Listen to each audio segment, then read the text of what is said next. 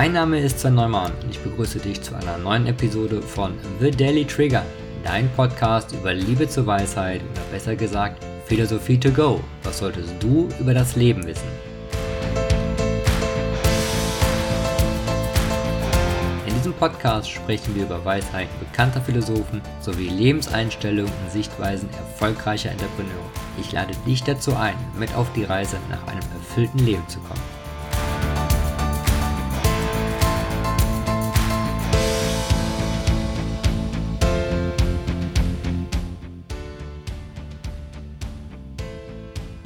Jörn, herzlich willkommen zu unserem heutigen Interview. Schön, dass du die Zeit gefunden hast. Ähm, hab mich da schon ziemlich drauf gefreut, dass wir uns heute unterhalten. Und äh, wie so immer stelle ich dich erstmal kurz vor für diejenigen, die dich noch nicht kennen. Du bist Jörn Holste, 46 Jahre, wohnst in Sottrum in Niedersachsen. Du bist in einer festen Partnerschaft. Du hast einen Sohn und eine Tochter. Deine Hobbys sind das Fliegen, also nicht als Passagier, sondern du fliegst selber. Mhm. Alte Mustangs, da müssen wir auch noch gleich drüber sprechen. Ja. Äh, Aquascaping und Sport. Du bist Geschäftsführer und Inhaber der Igelbäckerei Holz in der dritten Generation. Sieben Filialen, rund 120 Mitarbeiter. Dein größter Traum ist recht unspektakulär, nämlich regelmäßige lange Urlaube. Da musst du uns auch noch näher was zu erzählen. ähm, deine höchsten Werte sind Liebe, Freiheit, Kreativität und Neugier. Dein Lebensmotto ist, sei ein aktiver Träumer erfüllt durch Aktion. Das ist ein Statement von Bruce Lee. Genau. Nebenbei unterstützt unter dem Header Unternehmerherzblut Selbstständigen dabei ihr Unternehmensdasein zu entwickeln, hast deinen eigenen Podcast und zwei YouTube-Channels, die du mit Content bereicherst und du selbst bezeichnest dich als ehemaliger Selbstsaboteur. Hab ich ja. da jetzt erstmal irgendwie was vergessen am Anfang? Ja, ja. Nee, passt, alles gut. Super. Ähm, ja, spannend. Dritte Generation Bäckereihandwerk. Da stellt sich für mich direkt die Frage, hattest du eigentlich eine Wahl? Naja, es stand keiner mit einer Waffe vor mir äh, am Kopf gehalten, hat gesagt, du machst das jetzt. Ähm, also das, so war es nicht. Aber ähm, subtil wurde das, glaube ich, schon von mir erwartet. Und ähm, wenn du das von klein auf an mitbekommst, dann ja, ist immer die Frage, ne? Hast du dann wirklich eine Wahl? Schwierig. Also ich habe ähm, lange Zeit mir eingeredet, dass ich immer die Wahl hatte. Ich glaube, rückblickend gesagt, hatte ich nicht so richtig die Wahl. Ähm, hatte dann auch zwischenzeitlich immer mal wieder so ein Tief, wo ich gemerkt habe, hm, eigentlich will ich was anderes. Oft dann versucht auszubrechen und so ähm, in der Jugend oder der späteren Jugend. Und von daher, ja, gibt so zwei Seiten der Medaille an dieser Geschichte. Aber es ist schon so, dass du als kleiner Junge immer in der Bäckereistube unterwegs warst und ja. hast quasi das Handwerk von Kind auf, ja, was eigentlich in deinem Tagesablauf präsent, oder?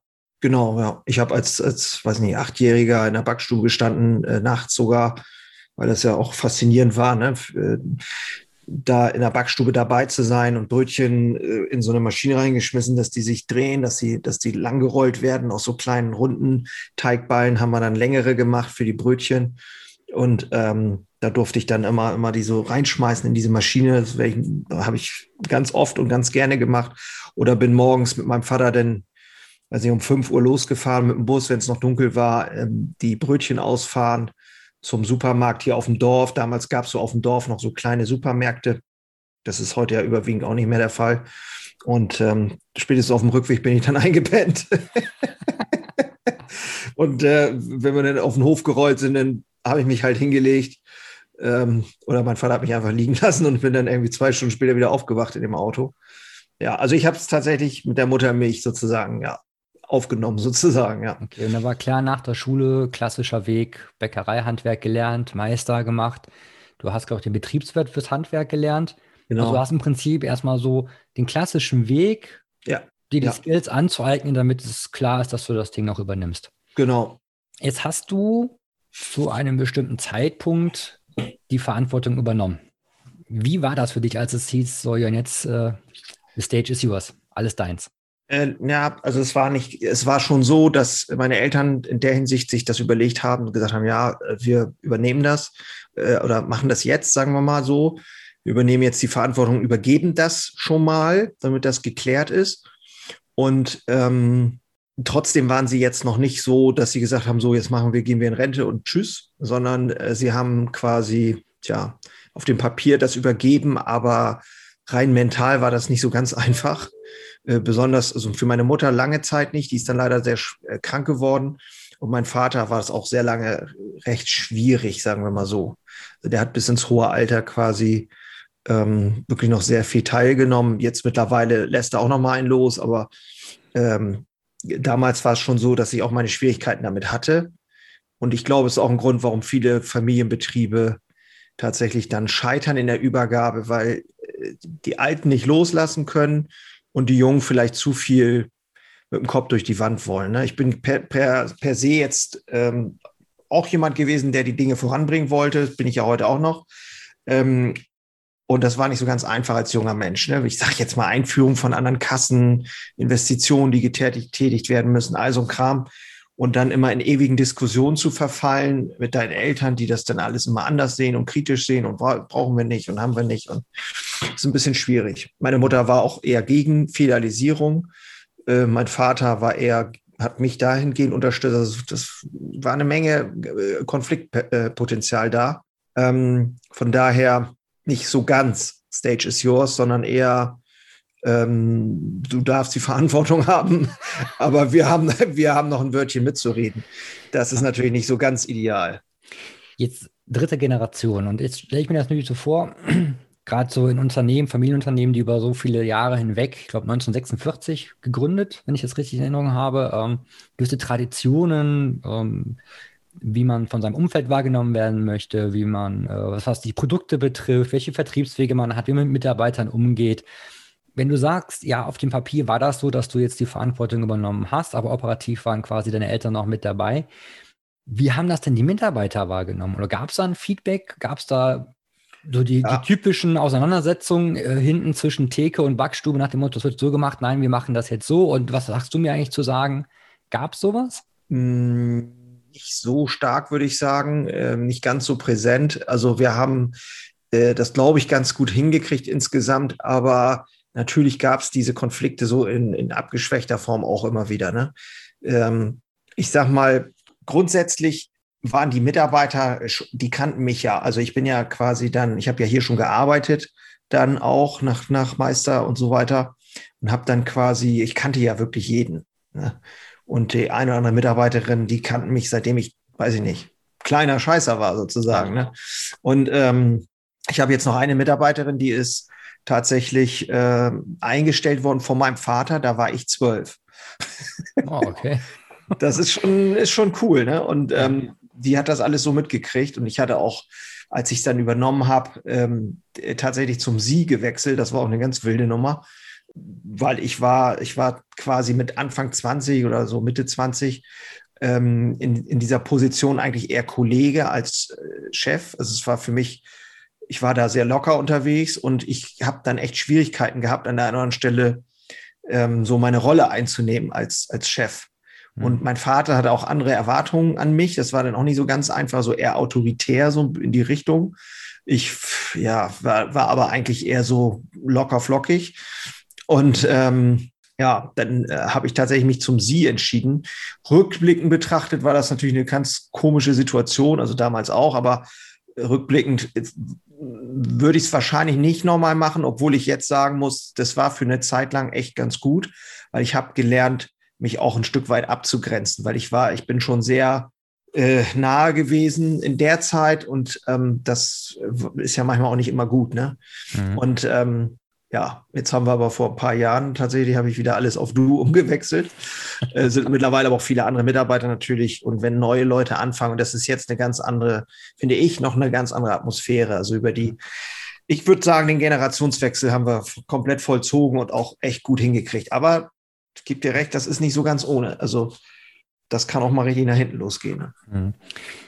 Als du, sagen wir, die Verantwortung auf dem Papier übernommen hast, Gab es da bestimmte Themen, die so ein Antrieb für dich waren, dass du die unbedingt ändern wolltest?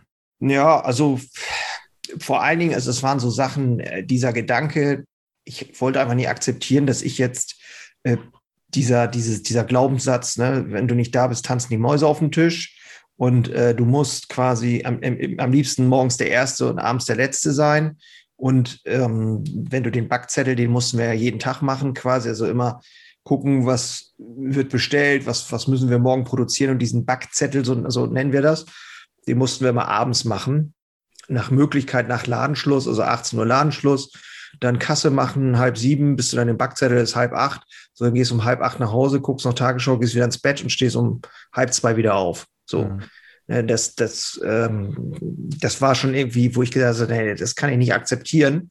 Und da sind dann so die ersten Konflikte daraus entstanden, auch mit meinen Eltern. Ne? Ich sag so, ähm, es kann nicht sein, dass, dass praktisch der Chef immer die Kasse machen muss. Ne? Ich meine, das ist ja, das ist ja lächerlich. Ne? Aber genau solche Diskussionen haben wir geführt. Ne? Also es war heftig. Meine Mutter, die wollte, die hat daran festgehalten. Ne? Das geht nicht und so. Also es war echt, ähm, kannst dir vorstellen, und ich als 23-Jähriger, das wurde dann auch mal durchaus ziemlich laut und hässlich. Also da habe ich sicherlich auch Dinge gesagt, die ich im Nachhinein auch echt bereut habe. Damals, weil man natürlich irgendwo dann auch ein Stück weit verzweifelt war. Ne? Hm. Ist aber spannend. Ich habe, glaube ich, wenn ich es richtig gelesen habe, zu deinem 46. Geburtstag, weil man sieht dich ja, du bist ja nicht nur äh, die Igelbäckerei Holz, sondern auch der Jörn mhm. Holze, den sehe ich ja auch viral, ja. ja. Da hast du einen wunderschönen Post äh, zu deinem Geburtstag rausgehauen. Ähm, Holzhacken ist, glaube ich, eine Passion von dir. Ja, drunter, seit 30 Jahren hast du das erste Mal deinen Mitarbeitern dein Unternehmen überlassen. Ja, äh, das, das war so, das war so der Weg. Eigentlich fing das damals, damals an, kannst du sagen, äh, mit diesen Gedanken so, boah, das ist ja alles, kann doch nicht sein, ne, dass das alles an mir hängt. Und ein Feiertag ist natürlich, äh, ich kenne, ich kenne so gut wie, also es gibt nur ganz wenige Kollegen von mir, die jemals an einem Feiertag nicht in der Firma sein würden. Mhm. Ich meine, weil sie es auch gar nicht wollen. Also das, ich muss, ich bin ehrlich, ich wäre auch gerne in der, äh, in der Bäckerei, das ist überhaupt kein Problem, äh, weil ich das ja auch irgendwie gerne habe oder gerne mache, einfach da zu sein, also die, die, die Atmosphäre aufzunehmen, gerade an so einem Tag, da geht richtig was rund. Ne? Mhm. Das ist so richtig Action, das ist nicht langweilig. Ne? Und ähm, ja, quasi, vielleicht fing das damals schon an, dieser Gedanke, und jetzt es war, passte das alles so zusammen, dass ich Ostersamstag Geburtstag hatte und habe dann gesagt, okay, dann bleibe ich einfach mal zu Hause. Und das hat echt äh, super funktioniert. Also aus dem Tagesgeschäft äh, das war eigentlich immer mein Ziel, wollte ich raus. Mhm. Dass ich hier jetzt, so wie hier jetzt, wir quatschen jetzt und danach mache ich dann Feierabend. So. Mhm. Dass, dass ich mir das erlauben kann, einfach so. Ne? Wie hat dein Umfeld das wahrgenommen, dass du gesagt hast, also Samstag, äh, ich bin mal offline, ich bin nicht da? Also das Gute da an der ganzen Geschichte ist eigentlich, dass ich ja raus bin aus dem Tagesgeschäft. Wir haben vorher so die Woche, sage ich mal, mich mit meinem Meister natürlich mich ausgetauscht und so, wie was alles läuft. Und er hatte das ja auch alles geplant. Und mein Büro, die haben quasi die Produktionsplanung, alles gemacht. Und ich bin äh, tendenziell samstags eh nie da, beziehungsweise immer nur äh, sporadisch, um irgendwie im Büro was zu machen für mich. Und ähm, das habe ich gar nicht mehr groß kommuniziert. Mhm. Ich habe quasi ein Video gemacht, äh, tatsächlich. Das ging irgendwie zwei Minuten und habe das bei Teams reingestellt in, in unsere äh, Microsoft World hier sozusagen. Das kennst du ja wahrscheinlich. Ja. Ähm, und das ist ja jetzt unser neues Kommunikationstool statt WhatsApp und so, sind wir darauf umgestiegen und da habe ich ein Video reingemacht, zwei Minuten, und habe einfach gesagt, wie geil das ist. Äh, ich sitze hier mit meiner Tasse Kaffee. Ähm, ich glaube, das ist sogar, also das, das, das ähnliche Foto, was ich bei Social Media gepostet habe. Davor habe ich, glaube ich, das Video gemacht, weißt du, so nach dem Motto, ihr seid die Geilsten und ähm, ich bin total dankbar, dass ihr da seid, dass das alles geht. Und da kam ein super Echo zurück. Also die waren wirklich ja, die freuen sich einfach auch. Ne? So daran merkt man eigentlich, dass dieses Vertrauen, was man jemandem gibt, ähm, dass damit auch wertschätzend umgegangen wird, das ist natürlich ja umso schöner dann. Ne?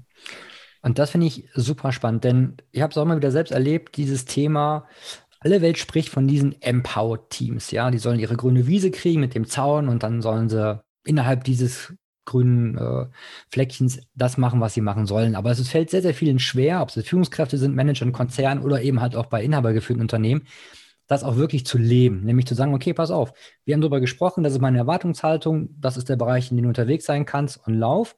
Nämlich aus zwei Gründen. Der eine Glaubenssatz ist, ah, die, die kriegen das eh nicht so hin wie ich. Ja, dabei Richtig. hast du dann schon den ersten Gap gefunden, nämlich das ist deine Aufgabe, die Mitarbeiter dann zu entwickeln. Und die Mitarbeiter wollen doch eigentlich gar nicht so viel Verantwortung. Und das weiß ich aus eigener Erfahrung, das stimmt nicht. Na, ich glaube nämlich Verantwortung, und das wäre jetzt mal spannend zu wissen, ob du das ähnlich siehst, wenn du einem Mitarbeiter mehr Verantwortung gibst, dann ist das wesentlich mehr wert, als wenn du ihm einfach einen Hunderter im Monat mehr gibst in die Hand. Ja, also da bin ich von überzeugt. Ähm, äh, ich meine, das ja, ich glaube, das wissen wir vielleicht im Unterbewusstsein denken wir das auch und wissen wir das auch, aber ähm, ich glaube, bei vielen ist tatsächlich noch nicht so ganz angekommen. Und weil wir dann den Zugang dazu nicht haben, legen wir lieber noch einen oben drauf, äh, monetär und, und hoffen, ähm, dass dadurch irgendwie eine Leistung gesteigert wird oder irgendwie sowas. Und ich, also ich gebe dir recht, in Teilen, weil ich sage mal, es gibt natürlich auch Leute, wo ich merke, die wollen das nicht. Die wollen auch keine Entscheidung treffen oder wollen keine großartigen Verantwortungen haben.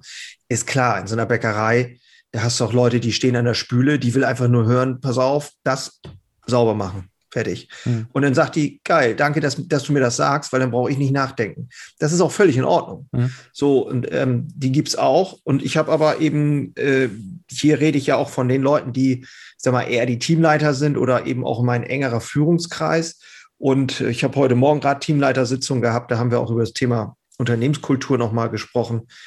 Da geht es ja wirklich darum, wie du schon sagst, dieses Verantwortung, auch das Gefühl zu haben, ne, der ist nicht da, also der, der Chef ist nicht da, ich, ich bin hier quasi und wir sind hier im Team und wir entscheiden heute, wie das hier läuft.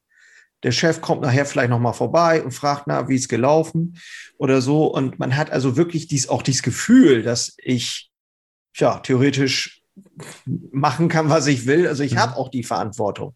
Und nicht, ja, der Chef sagt, du hast die Verantwortung und kommt nach, weißt du, kommt nach einer Stunde um die Ecke, so, na, naja. was läuft denn hier so, ne? Wieso steht das denn da noch rum? Wollt ihr das nicht mal machen und warum kannst du das nicht mal und so? Und ähm, ja, gebe ich dir recht. Also das eine ist die Theorie, dass wir das irgendwie alle wollen und gut finden. Und die Praxis ist tatsächlich, ähm, den Finger rausziehen und mhm. machen. Das ist ähm, mitunter wirklich nicht so einfach, das stimmt. Mhm. Wie würdest du denn bei dir die Unternehmenskultur bezeichnen? Ja, wir haben ja gerade heute Morgen drüber gesprochen. Also ähm, das ist auch ein Prozess aus meiner Sicht, der sich entwickelt aus dem, äh, ja, aus, aus meiner Art zu denken heraus, also aus meinem, aus meinen Werten heraus, aus meiner Person, wie ich bin oder wie ich mich sehe. Und die Kultur, die sich daraus entwickelt, verändert sich auch ständig. Ich habe so das Gefühl, die hat sich noch nie stärker verändert als in den letzten zwei, drei Jahren. So, vielleicht ist es unterbewusst vorher schon viel richtig gelaufen, aber ähm, wenn du mich jetzt direkt fragst, was oder wie würde man die bezeichnen, ähm, für mich ist so ein ganz wesentlicher Wert, das ist auch einer meiner persönlichen Werte, eben dieses Thema äh, Liebe. Und ich habe heute Morgen nochmal gesagt, und ich meine, man muss ja manchmal schon, ich sag, dass sich das nicht irgendwie esoterisch an, anhört oder so, wo die Leute denken, so, hm, was, will, was will der denn hier äh, uns erzählen? Er erzählt hier von Liebe. jetzt muss ich gerade, jetzt fällt mir gerade ein, äh, ein alter Kumpel von meinem Vater, der ist, wird 100 dieses Jahr. Holla. Er hat immer so einen Spruch gesagt, ähm, äh, sie fest mir in die Hose und ich, und, äh, und spricht von Liebe und ich weiß nicht, was sie will. Schöne Brücke zur Esoterik. Ja, so viel zur Esoterik. Nein, also tatsächlich, du sitzt da und redest davon, dass dir das wichtig ist, die Verbindung zwischen den Menschen, also zwischen den Mitarbeitern, zwischen mir und den Mitarbeitern, zu den Kunden und dass wir hier wirklich der Auftrag ist, ähm, die Menschen glücklich zu machen. Und die Unternehmenskultur, die dazu gehört, ist eben, äh, dass wir Verbindungen ermöglichen und auch uns den Raum geben, aber auf der anderen Seite eben auch diese Transparenz, also wirklich die Fähigkeit, mit Feedback umzugehen, ne, dieses wirklich ähm, offene, offene Kommunizieren und auch in der Lage sein, dem anderen was zu sagen und das auch auszuhalten. Das ist natürlich für viele erstmal in der heutigen Welt unheimlich schwierig, ähm, damit klarzukommen, weil es geht nie darum, ob jemand gut oder schlecht ist, sondern höchstens, ob das, was er tut, funktioniert oder einen Vorteil hat oder eher einen Nachteil hat. Ne? Mhm. Und äh, wenn du jemanden sagst, äh, du, äh, das war jetzt scheiße, was du gemacht hast, ich übertreibe jetzt ein bisschen, dann ist erstmal ja ganz oft, was willst du mir denn erzählen? Ne? Mhm. So die Abwehrhaltung. Und das aber auszuhalten und sagen, hey, danke, dass du mir das sagst. Kannst du mir vielleicht dabei helfen, dass es nie wieder passiert oder so. Also da geht es so in diese Richtung. Ne? Also Kommunikation ganz stark, verbindungsorientierte Kommunikation, ganz stark teile ich meine Gedanken, meine, meine, teilweise eben auch meine Ängste oder meine Sorgen, aber nur begrenzt, weil das sollte man auch nicht übertreiben aus meiner Sicht. Wir haben alle, jeder, jeder hat so seine, seine Ängste und Sorgen, ist klar, aber Ähm, hier geht es ja auch um Führung, dass wir da irgendwie gut durchkommen und dass ich Zuversicht ausstrahle, die ja auch zu 80 Prozent der Fälle da ist. Hm. Aber eben auch, das ist auch ein Teil der Unternehmenskultur, nach sich zu schauen. Also ich habe letzte Woche einen Fall gehabt, ne, da ging es um eine Teamleitersitzung. Das ist die, die heute stattgefunden hat. Die hätte eigentlich letzte Woche stattfinden sollen. Und ähm, die habe ich abgesagt morgens. Einfach aus dem Grund, ich habe am Tag davor eine Kündigung gehabt, die mich emotional ziemlich äh, mir den Boden unter den Füßen weggerissen hat. Nicht, also ich musste jemanden kündigen, hm. aus bestimmten Gründen. Und ähm, das war jemand, der lange da war, der Lehre gemacht hat und so weiter. Das war schon ziemlich hart. Und mir ging es an dem nächsten Tag einfach emotional nicht gut. Also ich war wirklich in so einem Loch, mhm. ne, also einfach nicht gut drauf. Und dann habe ich mir das erlaubt und habe mir diesen Raum gegeben, habe hab, hab alles abgesagt und habe auch gesagt, habe es auch benannt, ne, habe gesagt, ich Leute, ich bin nicht 100 Prozent da. Macht keinen Sinn, wenn ich euch hier jetzt irgendwas über Unternehmenskultur erzählen will oder sonst was. Womöglich reagiere ich noch pissig, wenn einer irgendwie mir komisch kommt oder so. Ähm, ich sage, sorry, bevor das passiert, ziehe ich mich mal raus. Und äh, das Tolle, was passiert ist, dass es alle gut fanden und selber für sich das auch mitnehmen können, dass sie sagen, okay, wie wichtig das ist, dass ich auch nach mir gucke, ne, in dem ganzen Konstrukt. Es nützt ja auch nichts, wenn ich hier Leute habe, die immer sagen, ja, wir gehen für dich durch dick und dünn und immer Feuer, Feuer, Feuer. Und am Ende verbrennen sie sich alle. Und ähm, ja, das macht ja auch keinen Sinn. Ne? Mhm. Das haben wir tatsächlich ähm, ganz gut hingekriegt. Und ich glaube, das ist auch ein Teil der Kultur, was sich gerade so raus, rausschält, dass wir wirklich in der Lage sind, auch nach uns selbst zu gucken. Mhm. Du hast gerade gesprochen, auch Wert zu geben. Ne? Und ich meine, du lieferst ja, sag ich mal, äh, ein Stück Handwerk, das man konsumieren kann. Und es ist ja, wird ja sehr oft und sehr viel darüber gesprochen, was wir so alles äh, gerade in Deutschland uns so reinschieben. Und ich habe gesehen in der Vorbereitung, dass du Mitglied im Verein Natur pur bist. Das heißt, du legst sehr viel Wert darauf, dass deine Backwaren auch diesem entsprechenden hohen Standard entsprechen. Das würde mich mal interessieren, denn man sieht es ja gerade in so vielen Regionen, wo diese, diese Inhouse-Bäckerei bei den großen Supermärkten sind. Ich meine, da müssen wir nicht drüber reden, was da drin ist. Das wissen wir mhm. alle, das ist jetzt nicht gerade wirklich super dolle. Mhm. Mich würde mal interessieren, wie dein Weg dazu gewesen ist, da dich zu entscheiden, das zu tun und ob das für dich sogar ein USP ist in deinem Bereich. Also grundsätzlich äh, würde ich sagen, USP ja, aber nur weil wir auch hauptsächlich das relativ früh verstanden haben, das Ganze zum Thema zu machen und auch irgendwo zu benennen. Also äh, das Wie quasi auch beschreiben ne, mit unseren Parametern, die wir festgelegt haben. Also worauf legen wir genau Wert? Ich meine, äh, ich kann immer schreiben, ja, Opas Rezept, Omas Apfelkuchen. Ja, wenn du fragst, was heißt denn das genau? Im Endeffekt ist es dann doch das Rezept, was ich vom Firma Meistermarken gekriegt habe oder so. Mhm. ähm, also äh, entstanden ist das eigentlich im Grunde genommen daraus, dass wir als Bäckerei Holste schon immer ähm, so sehr innovativ waren und immer überlegt haben, okay, was können wir machen?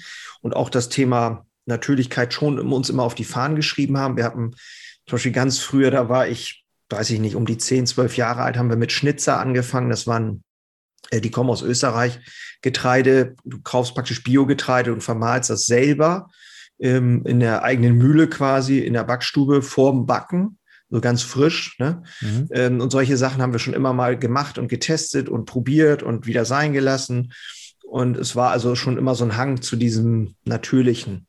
Und die, ähm, das, der ausschlaggebende Punkt war eigentlich dann auch die Geburt von meinem Sohn. Meine, meine Mutter, die war schwer krebskrank, die ist dann gestorben leider in dem Jahr, in so in dem mein Sohn wurde am 11. Januar geboren und am 22. Februar ist meine Mutter dann gestorben. Also das war so, so ein krasser Übergang. Und die war so ein Künstler durch und durch und hatte eigentlich im Prinzip äh, diese Dinge immer auch so schon so, die ist eigentlich das Einfache und das Schöne und das Liebevolle und so. Und äh, für mich, ich, ich weiß das noch, wir standen da an am, am Grab bei der Beerdigung und ich habe echt mir so überlegt, so, okay, du musst das jetzt irgendwie, du musst irgendwie was machen, was wirklich etwas von Wert äh, bringt oder auch mhm. hinterlässt. Es ist äh, hier Tüte auf, äh, Brot, also ne, Wasser rein, Hefe rein und dann fertig. Das muss etwas von, von Bedeutung haben, das Ganze. Und ähm, ja, so fing das dann an und dann haben wir dieses Konzept ähm, uns ausgedacht mit ein paar Kollegen, äh, beziehungsweise ein äh, Mensch, der uns eigentlich dahin gebracht hat, der hat so diesen Grundstock gelegt und wir haben uns dann zusammengetan mit mehreren Bäckern und haben quasi diesen Verein gegründet und, und so ist das dann entstanden. Mhm. Und auch der Druck von außen natürlich, darf man auch nicht ganz äh, wegfegen. Ähm, das war ja dieses Thema, äh, Discounter wurden immer stärker. 2012, da, klar gab es da schon das fertig abgepackte Brot von Harry, aber diese Back-Off-Straßen, wie du schon gesagt hast, diese Inhouse-Bäckereien, die du Lidl und wie sie alle heißen, wo du quasi da so ein zehn Meter langes Ding hast, wo die auch Öfen dahinter stehen haben und irgendwie Karton aufmachen, TK-Backwaren, Donuts, alles, was es so heute gibt, das kloppen die da alles durch, das kommt sonst woher und natürlich zu einem anderen Preis. Hm. Und du bist dann mit deiner Bäckerei da vorne in der Vorkassenzone. Da hast du natürlich echt, äh, zahlst hohe Mieten und verkaufst aber nicht mehr so viel. Äh, da musst du dir schon was einfallen lassen, warum der Kunde dann ähm, jetzt da einen Euro mehr für ausgeben soll. Ne? Hm. Ähm, nimmst du denn wahr, dass das Bewusstsein der Käufer zu solchen nachhaltigen und hochwertigen Produkten steigt? Oder ist das immer noch wirklich ein täglicher Kampf, die Menschen davon zu überzeugen, dass es wert ist, auch mal ein bisschen mehr auszugeben und seinem Körper was Gutes zu tun? Also ich glaube, generell ist das, ist das im Bewusstsein schon sehr stark gestiegen, auch bei den jüngeren Generationen, glaube ich schon, bin ich sehr sicher. Für, für uns kann ich sagen, dass Natur pur, glaube ich, so ein Stück weit mittlerweile einfach drin ist. Die fragen da gar nicht mehr nach, das ist dann einfach so. Ähm, insofern ganz gut, da haben wir halt unsere Arbeit gemacht. Auf der anderen Seite ist natürlich auch wichtig, die, die Leute immer wieder äh, so ein bisschen wach zu rütteln, weil ich meine, wir kennen uns alle, ne? wir sind schnell wieder in irgendwelchen äh, Marketing-Dingern drin und äh, ruckzuck. Und ich meine, bei uns gibt es auch eine Tüte Chips und Schokolade und was weiß ich. Äh, wir haben Kinder, also das ist ja jetzt nicht völlig unüblich, aber so das Gros muss vielleicht stimmen. Ne? Und die, ich sag mal, wenn ich jeden Tag, ähm, ich habe zum Beispiel einen Kollegen, der konnte, da haben wir so Backversuche gemacht, bestimmte Backwaren, die konnte er nicht ab. Also wenn da zu viele Enzyme zugesetzt waren, äh, Backmittel, bestimmte Backmittel, dann hat der richtig Hautausschlag gekriegt. Ne? Hm. Und äh, das sind so Sachen, also ich glaube, ja, viele Menschen haben Bewusstsein dafür mittlerweile, aber ich glaube, wenn man weiß, dass man über Ernährung maßgeblich seine Gesundheit beeinflusst, dann sind wir wahrscheinlich, können wir alle noch ordentlich was dazulernen, denke ich mal. Mhm. Ja. Ähm, gesehen habe ich auch, du hast einen Webshop, in dem ich deine Backwaren bestellen kann. Ja. Jetzt würde der, der eine oder andere vielleicht denken, okay, steht das nicht im Widerspruch zu äh, frische, nachhaltige Backwaren?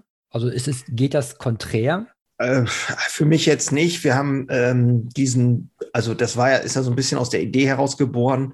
Äh, machen wollte ich sowas schon immer mal äh, von der Idee her, weil ich habe vor, weiß nicht, 25 Jahren oder so habe ich schon mal bei Bäckerei Poilin in, in Paris, das sind so eine ganz, weiß ich nicht, 300 Jahre Tradition, äh, backen nur in so richtigen befeuerten äh, Öfen, Steinöfen, ähm, Brot und äh, ganz besonders irgendwie nur ganz kleines Sortiment. Da habe ich ein Brot gekauft, äh, so einen großen Leib damals.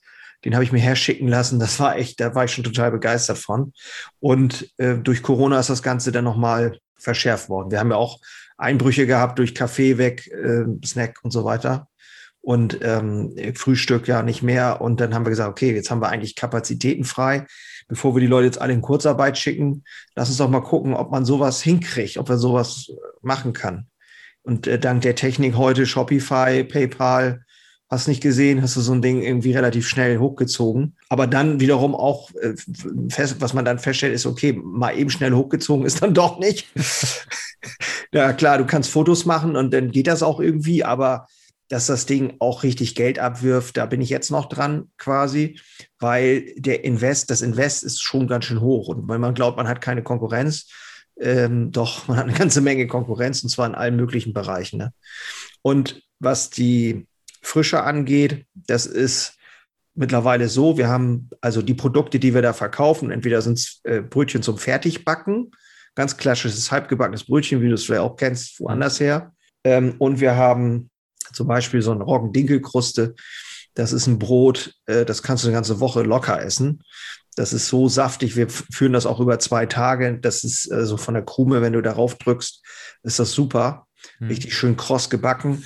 Und wir liefern tatsächlich aus und 80 Prozent der Lieferungen sind am nächsten Tag da. Ne? Also äh, ich sag mal, heute verpackt, nicht heute bestellt. Wenn jetzt, wenn ich heute verpacke, was der Kunde irgendwie die letzten Tage bestellt hat, das backe ich heute, verpacke es heute und lasse es von DHL um 15 Uhr abholen. Also heute Nachmittag, jetzt gleich mhm. kommt der, fährt nach Bremen in, das, in, die, in die Verteilung. Das ist heute Abend schon um 20 Uhr irgendwo anders. Und äh, 80 Prozent der Pakete kommen tatsächlich am nächsten Tag an. Das ist schon mittlerweile echt eine krasse Sache. Also, und wir sind, also was die Kunden sagen, ähm, sind total zufrieden, ist happy, aber ist natürlich noch echt ausbaufähig. Ne? Also kann man viel noch dran verbessern und machen ähm, an vielen Stellen. Wir sind jetzt auch CO2-neutral, also wir investieren da in, in so Projekte, äh, wo wir, wo praktisch Bäume gepflanzt werden oder irgendwelche Stauseen, keine Ahnung, wie, ne? also alles, was, kann man sich alles nachlesen. Mhm. Das macht DHL schon ganz gut, ne? Ja. Also ich finde das deswegen super spannend. Ähm, klar, ähm, Corona ist dieses, dieses äh, Damoklesschwert, das über uns alle schon irgendwie jetzt äh, viel zu lange schwebt. Ähm, was mich aber total, also wirklich fasziniert hat, ist, es gibt ja immer unterschiedliche Reaktionen auf solche unplanbaren Rahmenbedingungen. Ne? Also die einen stecken den Kopf in den Sand und sagen, oh mhm. oh mein Gott, oh mein Gott, und hoffen und beten, dass sich irgendwas ändert. Und dann gibt es so Macher, so wie den Jörn, der sagt, hey, okay, was haben wir denn für andere Möglichkeiten? Vielleicht auch uns mit Dingen zu beschäftigen, für die wir bislang keine Zeit hatten. Dann aber auch den Atem zu haben, zu sagen, okay, ich mache weiter. Also ich habe das gelesen und ich verfolge das ja so ein bisschen, habe gedacht, so, boah, eigentlich eine coole Idee. Und habe dann, weil ich ja von so vielen Dingen da was das Bäckereihandwerk betrifft, keine Ahnung habe, gesagt, boah, das ist bestimmt ein tierischer, logistischer, planungstechnischer Aufwand, damit das Erlebnis für den Kunden auch wirklich so positiv ist, dass er nicht nur sagt, ja, ist cool und bestellen die wieder, sondern hey, ich überlege mir vielleicht, das regelmäßig zu tun. Ja. Für mich ist da wirklich ganz wichtig, was bringt dich denn, abgesehen mal von dem Investor? Du sagst, okay, du hast jetzt natürlich investiert, mhm. du möchtest auch irgendwo den Return of Invest dann wieder haben. Ja. Aber ich meine, da gehört ja schon ein bisschen mehr dazu, als nur den rein monetären Aspekt, zu sagen, ja. okay, äh, wir machen das jetzt weiter. Also was ist da so die treibende Kraft für dich zu sagen, so nee, äh, ich halte da jetzt dran das und ist, wir entwickeln das weiter?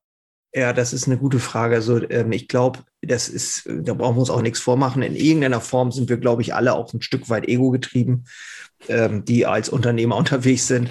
äh, ne, die, die, klar, eine gewisse Anerkennung, die man sich wünscht oder so, die steckt in jedem von uns drin. Das hat vielleicht spricht bloß keiner aus so richtig, mhm. aber ich glaube, das ist äh, bei vielen so, das ne, so ein bisschen das Napoleon-Syndrom. ähm, aber ähm, noch mehr ist es eigentlich, wenn ich, und natürlich hängt das auch damit zusammen, wenn ich dieses, dieses positive Feedback sehe und ähm, von meinen Produkten begeistert bin oder die auch gut finde oder einfach das, wie wir das machen, äh, gut finde, das ist dann für mich wie so ein, das ist eigentlich wie ein Spiel, so ein bisschen. Ne? Also wir uns ja vorstellen, jetzt diese ganze Shopify-Geschichte, dieser ganze technische Aspekt, den finde ich halt irgendwie ganz abgefahren. Dann hast du aber auch noch, du musst halt überlegen, okay, wir wollen da Karten reinlegen, das soll nett sein, ähm, wir wollen schön verpacken und äh, also es sind halt zig Dinge, die man daran dann machen kann und optimieren kann und das macht mir dann auch Freude ich finde schon, dass diese Botschaft von, von Authentizität, von Ehrlichkeit, von Liebe zum Produkt, von, von, von Handwerk generell, und da spreche ich jetzt nicht nur für mich, sondern glaube ich fürs gesamte Handwerk, dass das, äh, finde ich, einen unheimlich hohen Wert hat und es einfach, ja, es auch wert ist, dass, dass, dass wir das ver vertreiben sozusagen oder möglichst viele Menschen davon eben auch profitieren. Ne? Und ich habe halt auch, es ist immer so bei mir, ähm, vielleicht so kurzer Schwenk zum Aquascaping ähm, ich hatte überhaupt keine Ahnung von Aquarium und ich weiß nicht, was es ist, aber irgendwas ist es dann, wenn ich irgendwas sehe, dann denke ich so, ey, cool, das will ich auch mal machen. So und ähm, dann guckt man sich halt stundenlang die YouTube-Videos an. Meine Frau ist dann schon mal völlig abgenervt, weil ich irgendwie jeden Abend auf dem Sofa liege und mir die YouTube-Videos angucke.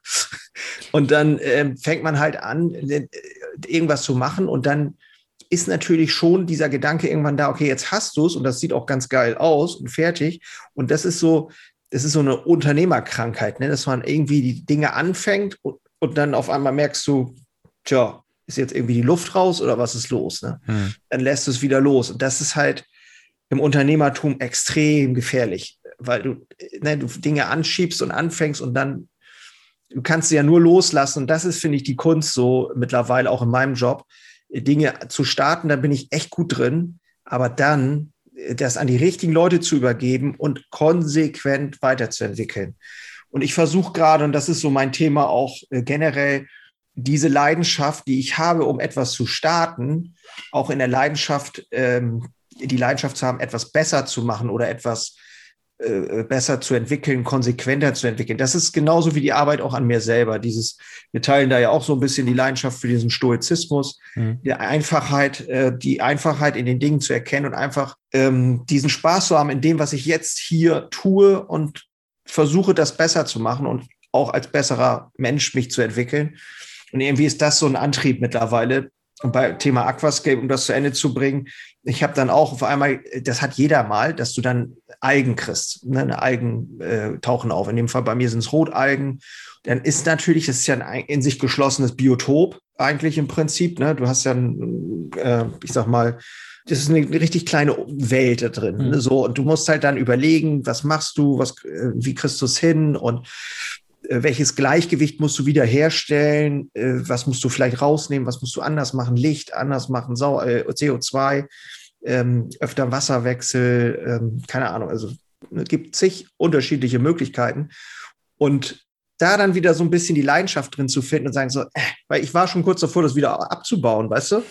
Und sagen, scheiße, reicht, ne? Habe ich jetzt ein Jahr gemacht, fertig. Mhm. Und jetzt habe ich aber, ne, das ist jetzt so, ich denke, nee, das machst du nicht. Und weil ich dieses Muster auch bei mir immer wieder erkannt habe, etwas anzufangen und es nicht zu hundertprozentig zu Ende, zu Ende zu bringen. Klar, manchmal muss man auch sagen, Schluss aus. Das musst du ja auch erkennen als Unternehmer, wenn etwas komplett daneben läuft. Aber ähm, dieses äh, auch mal die Leidenschaft zu entwickeln, etwas besser zu machen, ich glaube, das macht dann im Endeffekt ja nochmal den Unterschied aus. So. Also da kann ich dir sagen aus eigener Erfahrung, ich hatte mal äh, zwei große Becken und zwei Nanobecken gleichzeitig. Ich kenne das Problem.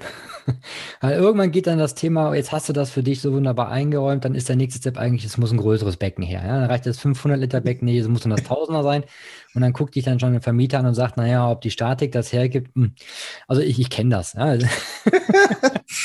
Sehr schön. Ja, aber es ist ein super tolles Hobby. Also. Ja, Leidenschaft des Jörn Holzer. Und neben der Liebe zum Handwerk, nenne ich es jetzt einfach mal, hast du ja auch, glaube ich, den Antrieb entwickelt, anderen Menschen dabei zu helfen, ähm, den gleichen Weg zu beschreiten, den du gegangen bist, aber eben halt mit vielleicht nicht jeder dieser Stolpersteine und hast dieses Unternehmerherzblut ins Leben gerufen. Ja. Einfach mal. ja. Erzähl uns doch mal, wie kam es dazu und welchen Stellenwert nimmt der Unternehmerherzblut aktuell bei dir noch ein? Ähm, Gute Frage. Also äh, dazu gekommen ist es eigentlich in ähm, schon länger, also wirklich schon länger, ähm, weil man sich natürlich auch als Kollegen untereinander mal austauscht und ausfragt und so weiter. Und bei bestimmten Dingen, glaube ich, bin ich einen Schritt weiter. Bei anderen Dingen bin ich äh, mit Sicherheit vielleicht genauso weit wie andere oder in manchen Dingen auch hinter anderen. Und somit hat man sich natürlich auch immer mal ausgetauscht, aber konnte auch anderen helfen.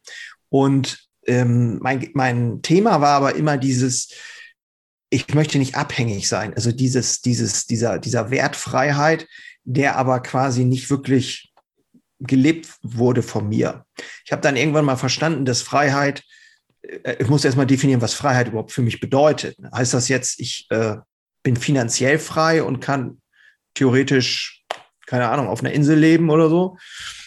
Oder, oder den ganzen Tag die Füße hochlegen oder was ist Freiheit überhaupt? Und dann habe ich daraus ja äh, diesen konsequenten Weg entwickelt, für mich erstmal die Freiheit zu entwickeln, aus dem Tagesgeschäft rauszukommen. Was überhaupt nicht heißt, dass ich unabhängig in dem Sinne bin, weil die Bäckerei ihre Art ja mich auch braucht. Ne? Ich bin halt der Chef, der Geschäftsführer, aber ich bin nicht, äh, sie ist nicht abhängig von mir im Tagesgeschäft und ich bin nicht im Tagesgeschäft sozusagen abhängig von der Bäckerei. Das war so der erste Schritt und daraus ähm, ist ja auch dieses ganze Thema Mitarbeiterkommunikation entstanden. Also wie, wie bringe ich hier die richtigen Leute zusammen und wie können die dann ähm, möglichst wirksam die Bäckerei entwickeln, weil ich gebe dann nur noch die Impulse, das ist so mein Wunsch eigentlich, die Idee und die Leute vor Ort, die Bäcker vor Ort, der Verkauf vor Ort, die fangen an mit Spaß die Dinge zu verbessern, zu verändern und ähm, ich weiß eben aus eigener Erfahrung und habe auch viele Kollegen, die es halt jetzt auch in diesen, in diesen Gruben immer wieder sitzen, wo die sagen, boah, scheiße, ich, äh, ich, ich rödel hier von morgens bis abends, wir finden keine Leute, wir wissen nicht, wie wir es handeln sollen. Ähm, ne, ich werde, ich stehe immer noch, obwohl ich irgendwie 100 Mitarbeiter habe. Ich habe ich hab genug Kollegen, die haben über 100 Mitarbeiter und stehen selber noch in der Backstube. Ne? Also nicht selten wenn, wenn es auch Spaß macht, ist das ja alles okay. Aber wenn du, wenn du das musst, ist das natürlich eine andere Geschichte. Ne? Mhm. Und ähm, daraus ist dann im Prinzip dieses Unternehmerherzblut entstanden, dass ich gesagt habe, okay, ähm, ich kann jetzt nicht irgendwie zwingend jedem helfen, mit Sicherheit nicht, aber ich kann äh, meine Erfahrung einfach weitergeben und damit vielleicht inspirieren. Und so, so mache ich es auch.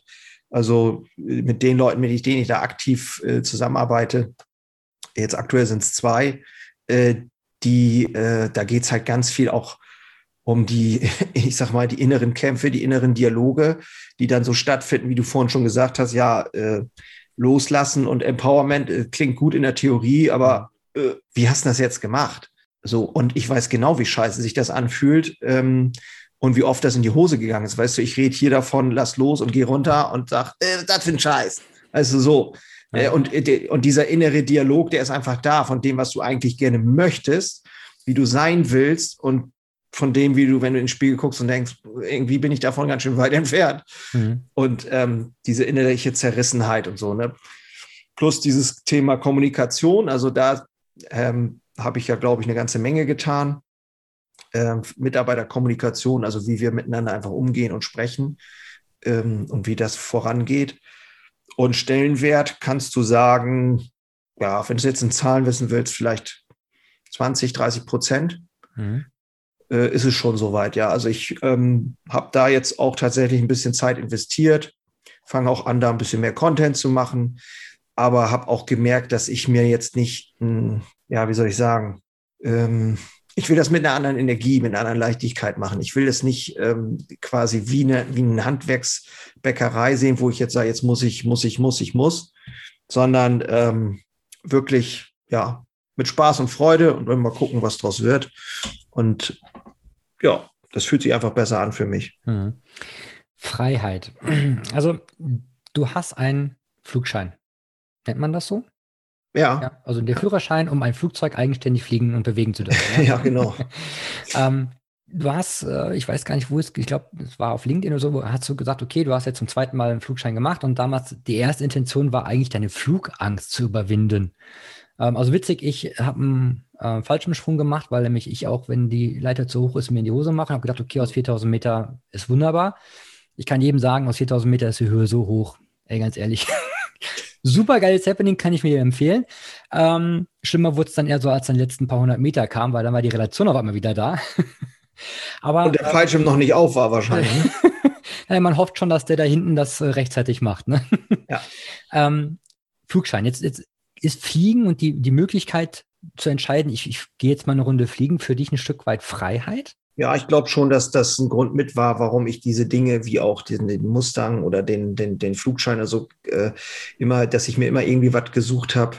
Ich, äh, ja, ich sage immer maßvoller Grenzgänger, dass ich so versucht habe, ähm, auszubrechen, so ein Stück weit.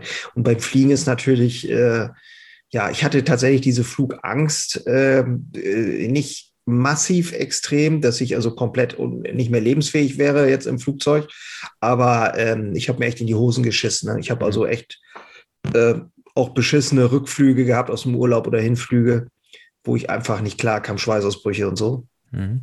Und ähm, tatsächlich äh, ist das ein Stück Freiheit dann gewesen. Ne? Natürlich äh, hat das was auch mit mir gemacht. Und als ich gemerkt habe, okay, ich kann so ein Ding fliegen, ich lerne das und ich sitze da alleine drin. Also dieser erste Alleinflug, das ist schon eine Nummer. Kannst dir vorstellen, sitzt da drin und die, der Lehrer steigt aus, sagt, du machst das schon, flieg mal drei Runden. Hm. Und ähm, ich meine, du hast es vorher natürlich hundertmal gemacht ne, mit, mit Lehrer und weißt genau, er macht ja gar nicht, der sitzt ja nur noch daneben irgendwann.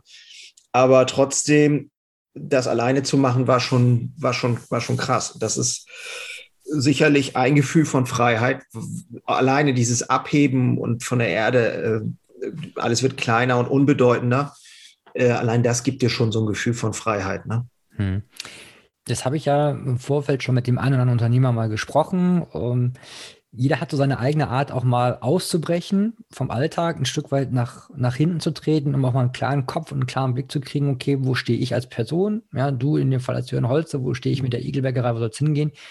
Ähm, würdest du jetzt sagen, nicht vielleicht für Florian Müller, der dann in den Wald geht, du setzt dich dann ins Flugzeug und fliegst eine Runde? Ähm, ja, ich gehe lieber, also für solche Themen gehe ich tatsächlich auch lieber in den Wald. Also, weil ich da, ähm, da muss ich mich natürlich nicht so konzentrieren. Ne? Also, äh, wenn du fliegst, dann bist du in dem Moment wirklich äh, einfach, ja, wie soll ich sagen, du bist wirklich in dem Moment, weil du, du bist natürlich nur dabei, das Flugzeug zu fliegen. Also du konzentrierst dich auch. Aber du denkst da jetzt nicht unbedingt an morgen, was muss ich morgen in der Firma machen, weil das geht irgendwie gar nicht. Das heißt, das Flugzeug fliegen, das bringt dich schon dazu, dich einfach komplett im Moment festzunageln, was natürlich äh, absolut entspannend ist. Ne? Hm. Wenn man dann mit jemand anders fliegt, also zu zweit, mit einem Kumpel oder so, ähm, und wir dann äh, fliegen, dann kannst du ja auch, dann kannst du natürlich auch mal abschalten und dann guckst du halt in den Horizont oder in die Ferne und dann können natürlich auch mal solche Gedanken da durchlaufen. Ansonsten mache ich sowas auch lieber, glaube ich, im Wald, wo ich dann ähm, einfach atme ganz bewusst und, und irgendwie äh, mich mal hinsetze zwischendurch oder sowas. Ne? Hm. Bei all dem, was du so machst, welche Rolle nimmt denn für dich die Familie ein? Äh, ja gut, jeder sagt natürlich äh, erste Stelle. Ähm, ist, ist bei mir auch so. Ich weiß aber auch, ähm, dass meine Frau zum Beispiel weiß oder auch das wertschätzt, sag ich mal, dass ich mich sehr stark um mich kümmere oder kümmern kann auch. Ne? ähm, gesunder Egoismus, sagen wir mal so, ähm, weil es ist natürlich so, wenn ich bei dem, was ich tue, nicht ähm, gucke, wie es mir geht oder was mit mir los ist, ähm, dann haben eventuell irgendwann mal alle ein Problem oder meine Familie ein Problem. Aber Kinder und, und Frau stehen trotzdem an erster Stelle für mich. Ich bin also quasi, ja, im Idealfall äh, mittags immer zu Hause quasi ähm, und abends bringe ich fast immer die Kinder selber ins Bett. Mhm. Und das ist für mich schon äh, viel wert. Und äh, auch die Zeit halt, ich habe mit meinem Sohn zum Beispiel, als der dann in das Alter kam, Skiurlaub gemacht und solche Sachen. Und wir nehmen uns auch kleine Zeiten zwischendurch. Es geht gar nicht aus meiner Sicht um diese, ja, es gibt ja auch so, so Leute, die dann irgendwie, weißt du, dann steht das über allem und dann irgendwie gibt nichts anderes mehr. Und wenn ich dann, äh, ja, ich, ich muss, es ist auch schon erlebt, denn wenn ein Kumpel sagt, ja, äh, ich, ich, ich kann auf keinen Fall vor 8 Uhr, weil äh, ich immer dabei sein muss, wenn meine Frau die Kinder badet oder sowas, mhm. wo man dann schon manchmal denkt, so, hm, okay, äh, was ist da los? Ne? Mhm. Also das kann ich dann manchmal nicht so ganz nachvollziehen. Aber grundsätzlich, glaube ich, geht es um die Qualitätszeit, die man zusammen hat. Und das kann durchaus auch mal nur eine halbe Stunde sein. Da bin ich also auch ganz offen. Mhm. Also, ja.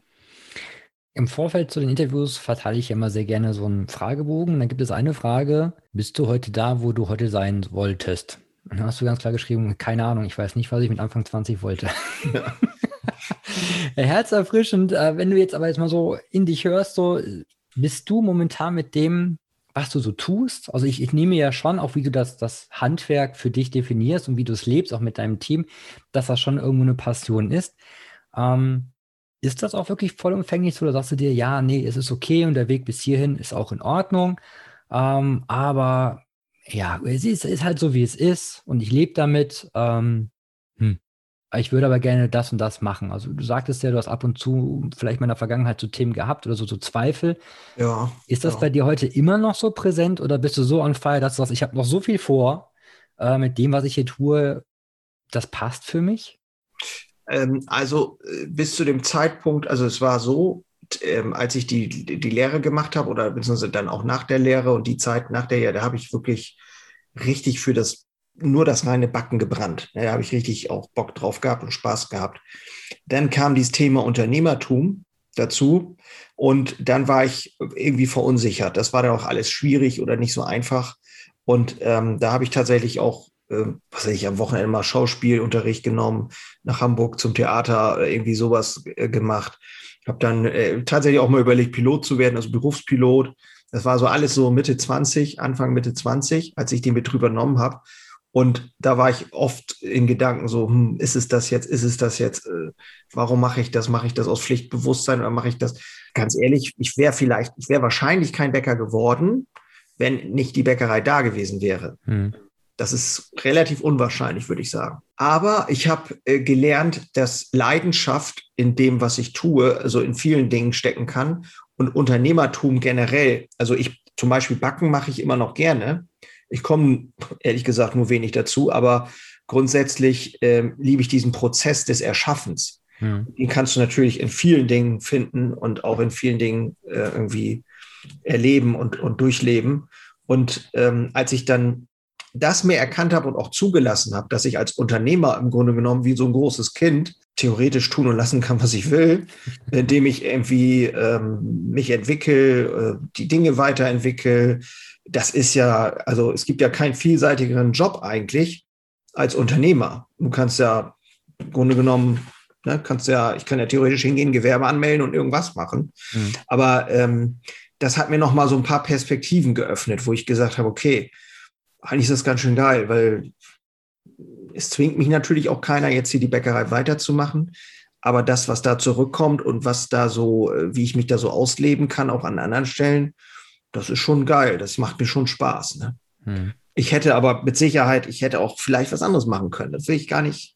Dafür bin ich viel zu, ähm, viel zu kreativ und viel zu offen, auch nach vielen Richtungen, in vielen Richtungen. Also, hm.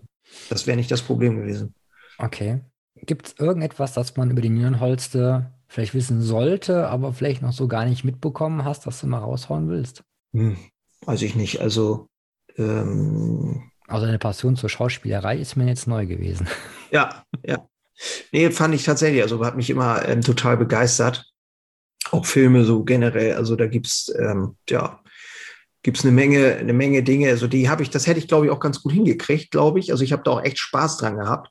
Wenn du natürlich keine Ahnung hast von, von Schauspielerei und so ein Wochenende mal, ich, das kann ich jedem mal empfehlen übrigens, einfach mal so ein, ähm, so einen Schauspielkurs machen, so ein Wochen. Es gibt ja so Crashkurse, irgendwie drei Tage oder so, wo man dann so diese Übungen macht, die die machen oder so kleine Szenen übt mhm. ähm, unter bestimmten Voraussetzungen. So, das hat echt Spaß gemacht. Also ich fand das cool. Hilft dir auch als Unternehmer vielleicht äh, ne, dich zu artikulieren oder ne, sprechen alleine oder sowas. Fand ich, das fand ich cool. Aber sonst wüsste ich jetzt nicht. Also okay. keine Leiche im Keller. Und wenn, dann würdest du sie jetzt auch nicht rausholen. Das, äh, nee. Also gut, ich bin, ich bin, ich habe schon eine Leidenschaft auch für Kryptowährungen. Das ist ähm, so ein bisschen entstanden 2016, glaube ich, ähm, 15, 16 so in dem Bereich. Ähm, das hat mich unfassbar äh, fasziniert, dieses, dieses, die Idee, dass Geld äh, digital werden könnte. Mhm. So. Und ähm, fand ich total spannend und finde es auch immer noch spannend. Aber mittlerweile beschäftige ich mich nicht mehr so intensiv damit, weil es natürlich auch einfach unglaublich viel Zeit frisst, wenn man da sich richtig mit beschäftigt. Und äh, auf der anderen Seite kann man auch sehr viel Geld verlieren. ähm, von daher, aber es ist auch etwas, was ich ähm, sehr spannend finde. Also alles, was so Technologien äh, angeht, finde ich auch spannend, ja.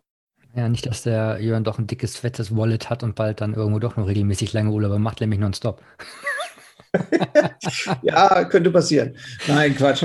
Also ähm, ich glaube, dass dieses lange Urlaubsthema, ich weiß nicht, ähm, das ist für mich etwas, ähm, was tatsächlich einfach aus den Gründen, aus diesen ganz klaren, einfachen Gründen niemals so richtig ging, wegen der Bäckerei halt einfach, ne? Hm. Also schon in Urlaub fahren ist ja nicht das Problem, aber äh, wirklich mal so drei Monate oder so, äh, da sind halt einfach, wenn du Geschäftsführer bist, viele Dinge, die dann irgendwie äh, tatsächlich geregelt werden müssen, ne? Personalentscheidungen oder finanzielle Entscheidungen oder äh, irgendwie sowas. Aber tatsächlich würde ich mittlerweile, würde ich mir es tatsächlich zutrauen, ähm, sowas zu machen. Und ähm, ich glaube, ja, knapp vier Wochen haben wir mal geschafft. Ähm, Thailand und knapp vier Wochen USA haben wir schon mal gemacht. Also das war auch schon mal drin. Aber ähm, das ist etwas, was ich total geil finde, so die, den Gedanken. Oder mit dem Motorrad oder so oder so einem großen Wohnmobil durch die USA oder mhm. sowas. Das wäre schon geil. Also ich glaube, das ist, ja. Bin gespannt, wann es die ersten Bilder zu sowas gibt, Jan. ja. So, Kommen wir zu unserer Abschlussfrage. Was wünscht denn der Jörn sich für die nächsten Jahre? Gibt es da irgendwas Bestimmtes? Für die nächsten Jahre, so generell? Also ähm, ich würde mal sagen, ähm, allgemein wünsche ich mir, dass es äh, für mich oder für den Betrieb erstmal so weitergeht, dass äh, wir die richtigen Leute nach fortgesetzt begeistern und auch die richtigen Leute zu uns finden. Also das ist ja auch eins der größten Herausforderungen, dass wir die richtigen Menschen an uns binden, die dann mit uns irgendeine Sache entwickeln können, in diesem Fall die Bäckerei. Ähm, das, das würde ich mir wünschen, dass sich äh, mehr Leute, Unternehmer trauen, äh, so auf diesen Weg zu machen, ähm, oder auch mutig, eben andere mit einzubinden in ihre Ideen oder ihre Unternehmensideen. Wenn ich jetzt so an, meine, an meine Kollegen gerichtet quasi, dass man wirklich den Mut hat, die Mitarbeiter ranzuholen und zu sagen, hey, äh, hast du Bock, sei dabei und äh, wir gestalten das hier gemeinsam. Ähm, ich glaube, da fehlt es einfach an Mut hm. und Zuversicht, das, das zu tun. Und sonst, äh, ja, sagt man, Weltfrieden. Ganz bescheidene Wünsche. Ganz bescheidene Weltfrieden und ähm, ja, ewiges, ewiges Leben, bitteschön. Ja. Nee, natürlich nicht. Aber so ein Corona-Ende wäre auch nicht schlecht. Also ja, das ich würde ich dann noch. wünschen wir uns alle mittlerweile herbei. Jörn, es hat mir wahnsinnig viel Freude gemacht. Ähm, Ganz mal. All jene, die im Handwerk unterwegs sind und sagen, okay, ich möchte irgendwie mal was ändern, was, was anderes machen und ich verstehe, es, es muss sich auch was tun. Ähm, es wird in den Shownotes natürlich die Möglichkeit geben, dich zu finden. Sucht den Jörn mal auf Instagram, auf Facebook, der Junge, auch auf YouTube, auch das wird alles verlinkt. Schaut es euch mal an. Mega sympathisch und ähm, absoluter Leuchtturm Charakter.